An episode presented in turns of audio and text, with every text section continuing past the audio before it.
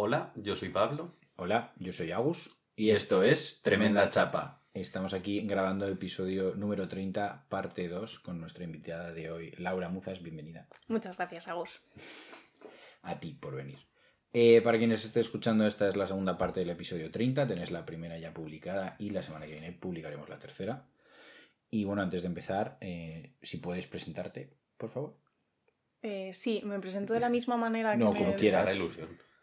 Eh, uy, no he preparado una segunda presentación. Puedes, puedes hablar de por qué nos conoces, a lo mejor, o de qué relación tienes con nosotros. Bueno, tengo una relación de amistad con vosotros, aunque no nos vemos mucho, la verdad. Podríamos vernos más. Eh, os conozco de CIS, que es una organización educativa por la paz, a la cual yo creo que ya no pertenezco porque es que no me da la vida. Pero bueno, y nada, y aparte de eso, soy, soy profe y estoy aquí. Y en realidad los tres hemos ido al mismo cole. Es verdad. Se me había olvidado esa conexión. Sí, también. Eh, bueno, pues antes de empezar con esta segunda parte, la pregunta de la segunda parte es si pudieses elegir un, un superpoder, ¿cuál sería? ¿Ese es el tema? No, esa no, es esa la es la pregunta. pregunta. Es una pregunta Vale. que te hacemos a ti. Pregunta breve, respuesta corta. Vale, vale. de la memoria estoy histórica vamos a estoy un poco aturdida. Qué superpoder. Vale, ¿qué superpoder me gustaría? Mm, mira, hay una cosa que responde mucho la gente, que es volar. Fíjate, yo volar no. O sea, mola, pero es que ya volamos, ¿no? En globo, en avión, no sé. Ser invisible pf, me parece una puta pasada. Eh, La fuerza, la velocidad me dan un poco igual. Ser invisible. Sí. Vale. Esto en algún momento lo contestaremos nosotros. Pues depende. Yo estoy muy orgulloso del superpoder que querría A ver, tener. cuéntanos tu superpoder. No necesitar dormir. Como... No no poder dormir, no necesitar dormir. Pero me parece un superpoder como más tranquilito, es decir, no digo que sea factible, porque no creo que es factible, por eso el concepto de superpoder, pero no es un eh, quiero lanzar láseres por los ojos. Como algo tranquilito y me parece algo que tiene tanto sentido en mi vida, en plan, de, me apasiona dormir, entonces dormiría, yo creo que dormiría mucho, pero a la vez hay veces que es un quiero quedarme aquí más rato, o mm, me apetece hacer esto y no me da tiempo con no sé qué. Y como tener la flexibilidad con el sueño me parece algo muy tranquilo. O sea, entiendo por qué lo dices, pero Es, es una mierda. para mí no es un conflicto. O sea, si yo estoy como de fiesta o con amigos y me lo estoy pasando súper bien y tengo sueño, es como me apetece ir a dormir y me apetece un montón y voy con ganas. O sea, como no, no es una cosa que quiera evitar. En realidad no es- dormir es... lo En mejor. realidad no es, no, no- o sea, lo puedes ver como es no necesitar dormir No. o como que tus días duren un tercio más. No, a mí me encanta No, no, dormir. pero si yo no quiero dormir. renunciar a eso. Yo no quiero renunciar a poder dormir cuando quiera, pero hay veces que diría, pues si no necesitas dormir... Es decir, no, no lo veo como una necesidad dormir, me gusta, de verdad que me gusta. Duermo 8 o 9 horas al día mínimo porque me apasiona. Pero te estarías evitando el placer de meterte en la camita cansado. No, porque Hay no está días. renunciando a dormir, está decidiendo no tener que hacerlo. No me gusta. Bueno, no pasa- por, eso, por eso es suyo y no tuyo, ¿vale? Tú has elegido que no te vea nadie, ¿vale? Em, vale, pues dicho esto, eh, vamos con, con el tema de la segunda parte. Ahora Así sí, que. Pablo, Quería hablar de bonito. Como... atún. Ojalá. Del bonito, El así enlatado. que- No. Em, de la palabra bonito, del concepto bonito, em, que es algo que me hace gracia porque, bueno, no, todo me hace gracia, creo que siempre presento así los temas. Em, pero le doy un significado muy específico a bonito, como hago con muchas palabras que me invento lo que significan para, la- para mí y luego la gente, si no las entiende, haber estudiado. Es como Kant, pero, Pero pero le conoces. Me cago en la leche. Pero you can't avoid me. ¡Oh! Uh. Em, y el significado que le doy creo que tiene una parte eh, un poco relacionada, o yo la relaciono con el tema anterior, de la parte humanizadora, o la parte, o, o el ver la, la parte más humana, más emocional, o más eh, no racional de la gente. Eh, y hay muchas cosas que me parecen bonitas cuando son como genuinas. Conecto mucho el concepto de genuino con el concepto de bonito. Eh, pero esto es mi, mi percepción de la palabra bonito. que también querría saber la vuestra. Quiero introducir antes un poco y el por qué viene un poco esto, que es, hay muchas veces que me, que me pasa algo y como en el propio momento tengo una sensación de joder, qué bonito es esto. En plan de, como qué, agradable y qué, es y qué bonito es que se den estas situaciones. Y pueden ser cosas a lo grande, en plan de, pues, hemos organizado las fiestas del barrio El Pilar y han salido muy bien, y joder, qué guay el cómo la hemos montado. O puede ser cosas que me pasó ayer, de, voy a la presentación del libro a una amiga, no le había dicho que iba a ir, a nos vemos, y se, le, y se le ilumina un montón la cara y es como, joder, qué bonito el venir aquí y el causarnos estas emociones de ilusión y de, y de bienestar dentro de igual el caos del día, porque ella venía súper cansada, yo ah, vengo de estar malo eh, y estaba como un poco embotado todavía y el, joder, qué bonito que haya situaciones como cero complejas dentro de la complejidad del día o súper complejas dentro de la no complejidad del día. Eh, y como que eso, hay, hay muchas veces que hay cosas que me hacen reflexionar, no reflexionar, pero como pensar o sentir de, "Jo, qué agradable, qué bonito es esta mierda. Os paso el testigo. A lo que queráis decir. A lo que queramos decir. Eh, yo empezaría por decir que las cosas no son bonitas. Porque, o sea, Bonito eres tú. o sea, po- po- o sea podría ser, podría ser, o sea, de una manera como muy meta, eh, yo diría que las cosas son bonitas porque son simplemente por el hecho de ser, ¿no? Pero es verdad que algo no es bonito per se, ¿no? Porque eh, los tres podemos observar una situación y a ti te puede parecer, parecer bonita y a mí me puede parecer que no es bonita y a Laura le puede parecer horrible, ¿no? Entonces creo que es importante también que eh, no es solo lo que sucede, sino también creo que es muy importante el, eh, desde dónde se mire, ¿no? Y quién sea el que lo mire, ¿no?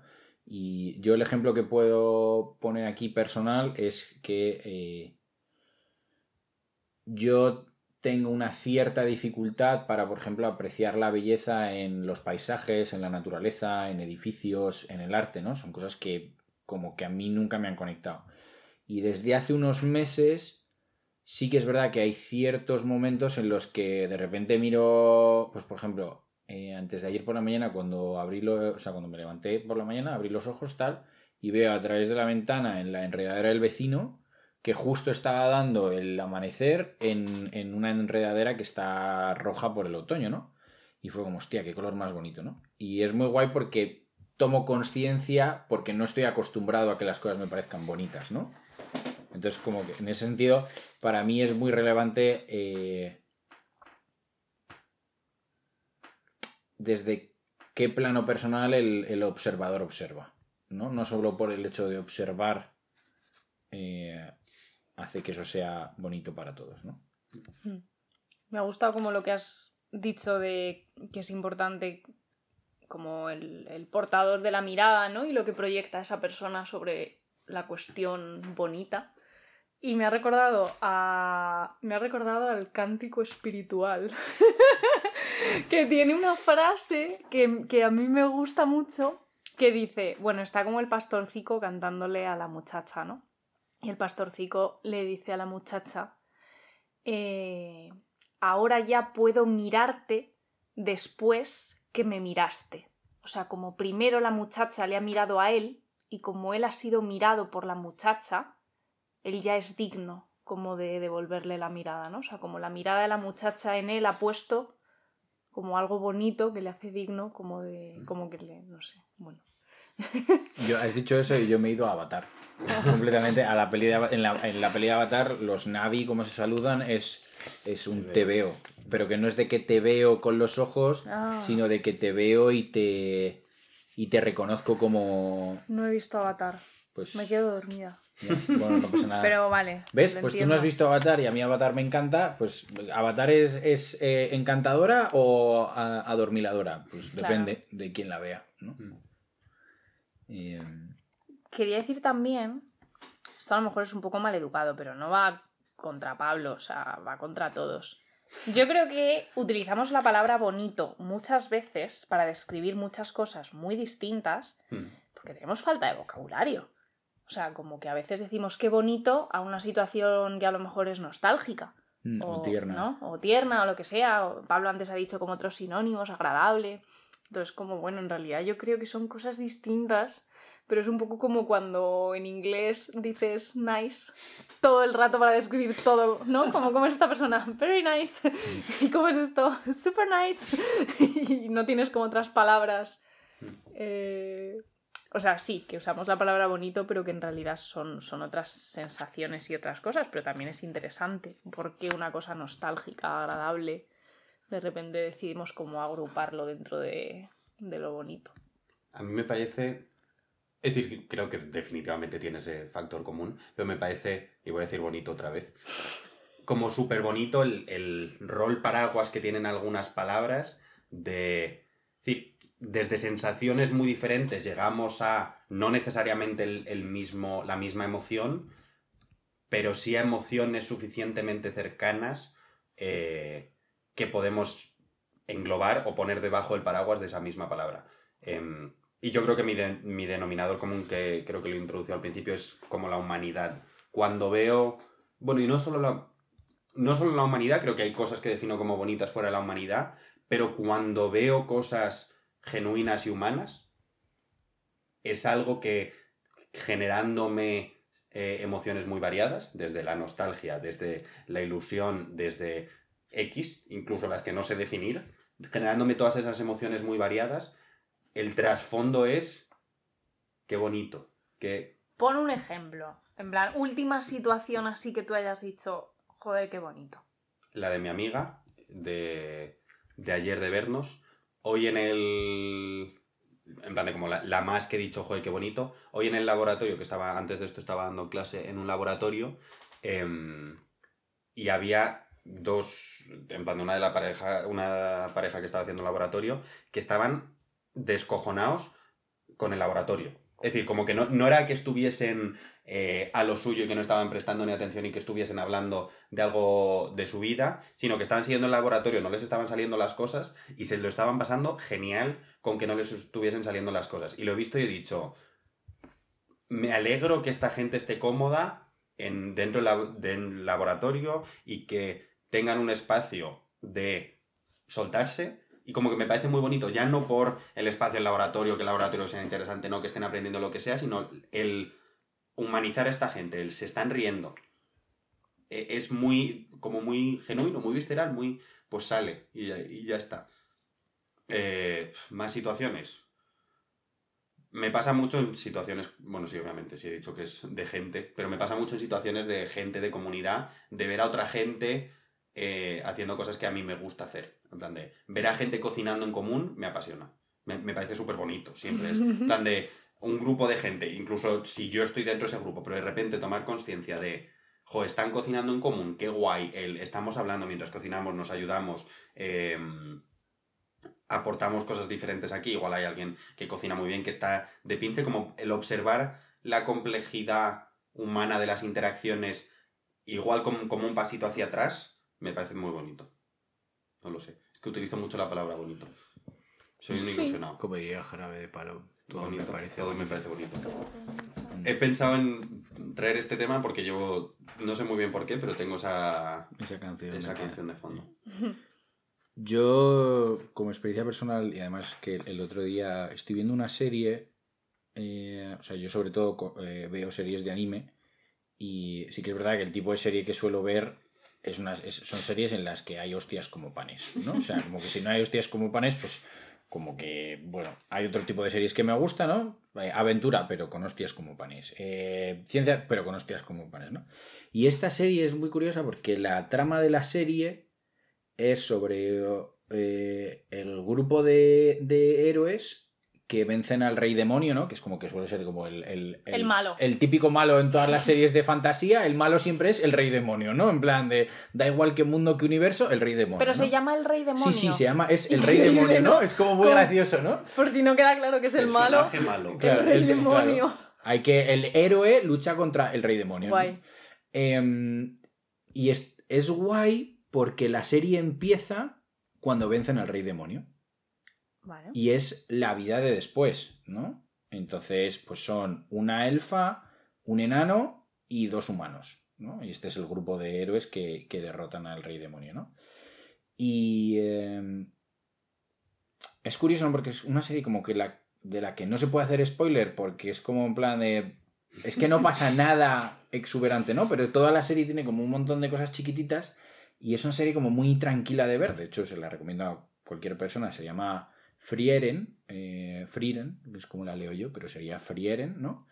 Em, y acaba de salir un momento porque la, la elfa ha decidido que ella va a recorrer el camino que hicieron eh, todos, o sea, el grupo entero, ¿no? Porque pues, como es una elfa y vive mucho más, pues. ¿No? Y entonces está, está iniciando a recorrer el camino que hicieron ellos cuando fueron a matar al rey demonio. Em, y hay una escena en la que eh, están en un pueblo en el que al parecer por las al amanecer hay un amanecer que es súper bonito y que es precioso. Eh, y eh, hay una tradición en el pueblo que es que la noche de noche vieja todo el pueblo se queda despierto hasta que se ve el amanecer del año nuevo en el pueblo, ¿no? Y entonces coincide con que la primera vez que fueron en el viaje este a matar al rey demonio, que dura 10 años el viaje, o sea, tardan un huevo en llegar, em, cuando llegan a ese pueblo y es noche vieja, ella se queda dormida y no va a verlo, ¿no? Y entonces sus compañeros se enfadan mogollón eh, con ella, ¿no? Y entonces se enfadan, no, porque es que habrías disfrutado y ella es como en plan de, tío, si es que yo no aprecio este tipo de cosas, ¿no? O un poco con eso me siento yo identificado, ¿no? Y ahora que está rehaciendo el camino y lo está rehaciendo con la que es su aprendiz, eh, su aprendiz la obliga a levantarse y la lleva a fuerza a ver el amanecer, ¿no? Y cuando está viendo el amanecer, eh, ella lo ve y dice, bueno, tampoco me parece para tanto, ¿no? Y entonces de repente el plano cambia y ella se fija en su aprendiz y su aprendiz está flipando en colores con el amanecer, ¿no? Y entonces se la ve que ella flipa en colores con ver flipar a la otra persona, ¿no? Y para mí es como algo que siempre he sentido como muy, muy yo, él, pues por ejemplo, eh, a mí me cuesta mucho valorar los pequeños placeres de la vida, ¿no? Pues como un café caliente o como el olor a café por la mañana o tal, ¿no? Pero sí que es verdad que mm, tengo la suerte de que me he relacionado, sobre todo en el plano romántico, con personas que eran muy de valorar los pequeños detalles, ¿no? Y que las pequeñas cosas les hacen súper felices. Y a mí eso me hacía súper feliz.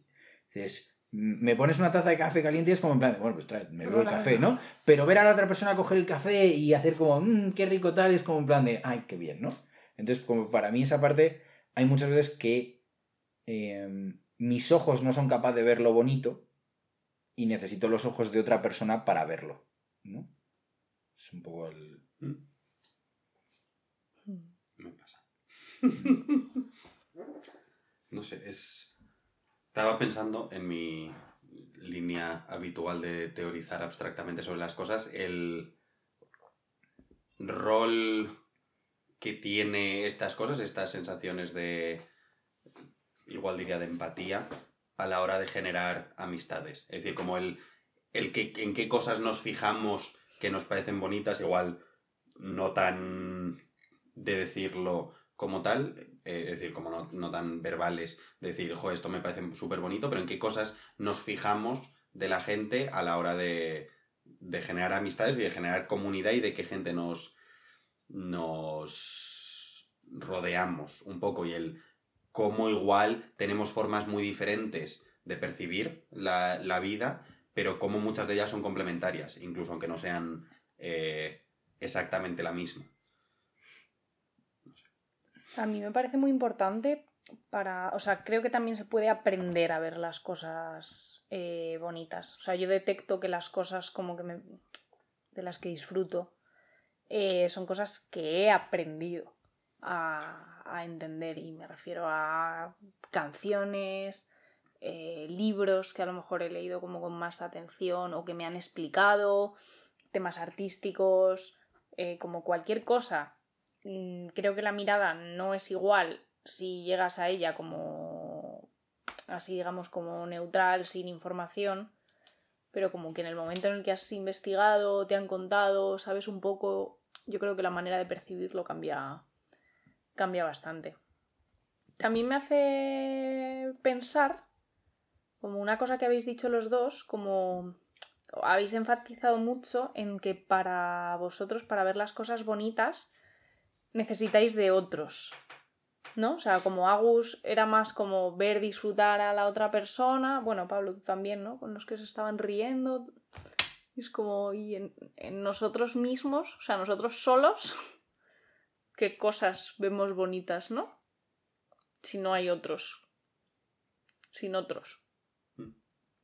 Que huelan café o que se rían en el O sea, laboratorio. como pregunta, estás preguntando qué cosas vemos Me lo bonitas. pregunto porque Ah. me he dado cuenta de que, los, de que muchos ejemplos que estamos poniendo necesitamos como de los otros para darnos cuenta de esas cosas bonitas que por lo visto nosotros no somos capaces de percibir. O sea, en tu caso era como yo no soy capaz de percibir lo bonito del olor a café, pero gracias a que esta persona como tal... Em, Agus va a argumentar en favor de la comunidad. no, ahí puede ser. No estoy en contra de la comunidad, Pablo. Que Estoy de acuerdo, estoy de acuerdo. O sea, me Eh, parece muy chulo, ¿eh? Que para poder ver las cosas bonitas necesitemos de los otros. Hay una, Pero- hay una teoría que lo escuché a una chica en un vídeo de Instagram y que explicaba que eh, cuando tú aprecias algo que has aprendido a apreciar por otra persona, en realidad es esa, es esa persona dentro de ti la que lo está apreciando, ¿no? Entonces, Claro. yo, por ejemplo, eh, apreciar el olor a café eh, viene de, o sea, de, un- de un café caliente viene de mi primera relación. Eh, apreciar, por ejemplo, eh, los animales y cómo se relacionan con nosotros viene de Raquel. O sea, eso es, eso es así, lo tengo súper claro. Em, pero, por ejemplo, hay veces que eh, yo siento cosas que no soy capaz de decir, ah, vale, es, va por aquí o va por allá. Y el hecho de tener a otra persona, que eso, por ejemplo, me, yo creo que me pasaba mucho al principio en baile, porque cuando yo empecé a bailar, yo me lo pasaba guay y decía, jo, qué divertido. Pero ver a otra persona ir más allá en su experiencia, a mí me ha permitido también decir, ah, hostia, que hay más, ¿no? Y el... Entonces, en ese sentido, yo creo que em, igual que creo que yo tengo la capacidad de ayudar a la gente a ir más lejos en algunos planos, hay en otros planos en los que necesito más a la gente para ir más lejos. Pero y simplemente soy capaz de ayudar a más gente porque ha habido otra que me ha ayudado antes, ¿no? Eh, entonces, bueno. Yo sí que creo que soy capaz de valorar muchas cosas por el hecho de que sean bonitas. Eh, creo que cada vez más. Eh, Y tienes la. Cuando haces eso solo. No tienes como la necesidad de compartirlo. Como, ay, ojalá estuviese aquí no sé quién. O algo así. Creo que estoy dejando de hacerlo. Antes sí que lo, lo notaba, pero creo que hay una parte de mí que se está volviendo más independiente a nivel emocional eh, y más completo en ese sentido. ¿Eh? Psicópata, dice. que Eh, no, pero es, es una parte más de... em, me gusta mucho esta frase que dice mi terapeuta de eh, no le pongas palabras a esto que estás sintiendo ahora mismo porque lo vas a arruinar. Oh, ¿no? Y creo que tiene mucha razón porque hay muchas veces que intentando eh, explicar o compartir algo con alguien, eh, esclavizamos esa experiencia, ¿no? Y hay veces que las cosas simplemente son y te hacen sentir y no necesitas decir esto es esto, por esto, por esto y por esto, o esto es así por tal, tal y tal, es simplemente en plan de... Joe, pues sí, y es que me parece que son, igual que por ejemplo la- las parejas lo tienen, ¿no? Una de las cosas que se habla dentro de, de las parejas es que eh, con tu pareja eh, compartes unos momentos de intimidad que no tienes con nadie y que el simplemente hecho de contarle a alguien lo que habéis hecho, aunque haya sido una conversación o haberos o haber estado tumbados y haberos abrazado, eh, voy a decir una palabra un poco fea, pero mancillan la experiencia en sí, yo sí que es verdad que tengo la vivencia de que hay ciertas cosas que yo antes, o sea, hay, hay cosas en mí y vivencias mías que no cuento por miedo al juicio de los demás, pero también está empezando a haber cosas que hay cosas que no cuento porque son como mis pequeños secretos, ¿no? O como mis pequeños regalos de esto es, o sea, esto es mío y es un momento especial conmigo mismo, aunque yo no haya hecho ya nada para que haya sucedido, pero el hecho de poder ¿no? ¿Tú lo vives también como que... Es decir, que, que muchos de tus placeres o tus cosas bonitas son compartidas? ¿O no? No pondría a lo mejor como los mismos ejemplos que habéis puesto. eh, me pasa con mis alumnos. O sea, como cuando. Pero creo que también es un poco egoísta. Como cuando les veo disfrutar de algo, pienso como, joder, qué, qué bien, ¿no? Qué bien lo he hecho. pero me alegro por ellos. O sea, no me, no me alegro como de la actividad en sí, sino como cuando les veo. Pues eso, como disfrutar y, y yo qué sé. Y cuando estoy sola mm, y veo así como algo bonito que nadie más está viendo y es solo para mí, sí que pienso recurrentemente como, ay, esto le gustaría mucho a tal persona estar aquí. O yo qué sé. Sí, a veces O- pasa eso. O sea, y sí me pasa también como que vinculo, mm, pues eso, algo bonito como con la persona que me enseñó a mirarlo de esa manera, yo creo. Eh, no sé si es como el enfoque que querías darle al tema, Pablo. ¿no? Pablo, con Pablo es No, nunca se sabe. Yo fíjate una cosa muy curiosa que creo que también tiene que ver con el desarrollo personal del momento en el que estoy y en el que estaba. Yo he tenido momentos en mi vida en los que veía parejas por la calle y eh, me daban pereza. Ha habido momentos en los que me daban envidia, momentos que me daban eh, incluso esto de, "Ugh", en plan, como, tío, ¿qué haces? O sea, vete a tu casa, ¿no? En Yo plan, estoy un poco en ahí todavía, pero con las parejas, con el café y con, o sea, como, vale. En plan, ¿qué haces? Y sin embargo, y sin embargo, ahora me veo que me despierta ternura. El, el ver a una pareja junta, como decir, en plan de. Jo, qué guay. Y es como en plan de. Pues, chico, no conozco de nada a estos dos que van en el bus. eh, sobre todo. Y es muy así, me gustan mucho los, los que llevan tres meses enamorados. Esos me encantan. Porque se les ven que están los dos. En que- su mejor que- momento. Que, que les ves que están los dos en plan de. ¡Buah! Es que eres mi vida entera, ¿no? Y es como, cómo se miran, es como en plan de. ¡Joder, qué puro! ¿No? Qué genuino. Ya, pues a mí eso no me parece bonito. Yo pienso mamarrachos. Bueno, ¿Y qué? Un segundo. Es que me parece interesante. ¿Y a qué... Puedes decirme que a nada. Dudo que sea nada porque acabas de decir que sí, pero ¿a qué le asignas el concepto bonito? Es decir, si rechazas estas cosas... Y yo estoy poniendo palabras en ti que no has dicho, pero si rechazas las cosas que se ven estereotípicamente como bonitas, Claro. mm, ¿a qué cosas le pones el bonito? Porque No, o asumo sea- que sí que lo tienes. Por una parte, claro, yo tengo formación en Bellas Artes, o sea, por una parte, a cosas estéticas, puramente formales, me parecen bonitas. Mm. Y, pero, o sea, como bonitas de verdad. En plan, Estéticas. Sí. Eh, No sé, a lo mejor experiencias así que tienen que ver como con la como con, con lo sublime, como con la naturaleza así súper grande, ¿no? Que te, que te deja así un poco, que dan también un poco de miedo, ¿no? Como el mar inmenso es como precioso, pero al mismo tiempo, eh, que yuyu, ¿no? O sea, como te sientes ahí un poco vulnerable, o una tormenta. Eh, y luego con las personas, es que me pasa con mis alumnos. A lo mejor solo tengo empatía por ellos. Porque de verdad, o sea, pienso otros ejemplos y no, no me remueve. ¿Tu abuelo? Sí, con mi abuelo puedo tener, por ejemplo, en, eh, para los que no hayan escuchado el episodio anterior, eh, el fin de semana pasado estuve como en un acto conmemorativo de un conocido de mi abuelo y que, bueno, que fue exterminado en un campo nazi. Y el acto conmemorativo, pues, era muy triste, la familia llorando, pero al mismo tiempo era precioso. Porque, yo qué sé, porque no sé. Le hemos puesto una plaquita ahí al señor y, estamos todos ahí, éramos bastantes. Y las nietas, pues, están, no se les ha olvidado como lo que les pasó a sus abuelos y fue tristísimo, la gente no dejaba de llorar, ¿no? Y también estás enfadado como con, con la represión que sufrieron, pero al mismo tiempo creo que la palabra que estaba como por encima de todas para describirlo era bonito.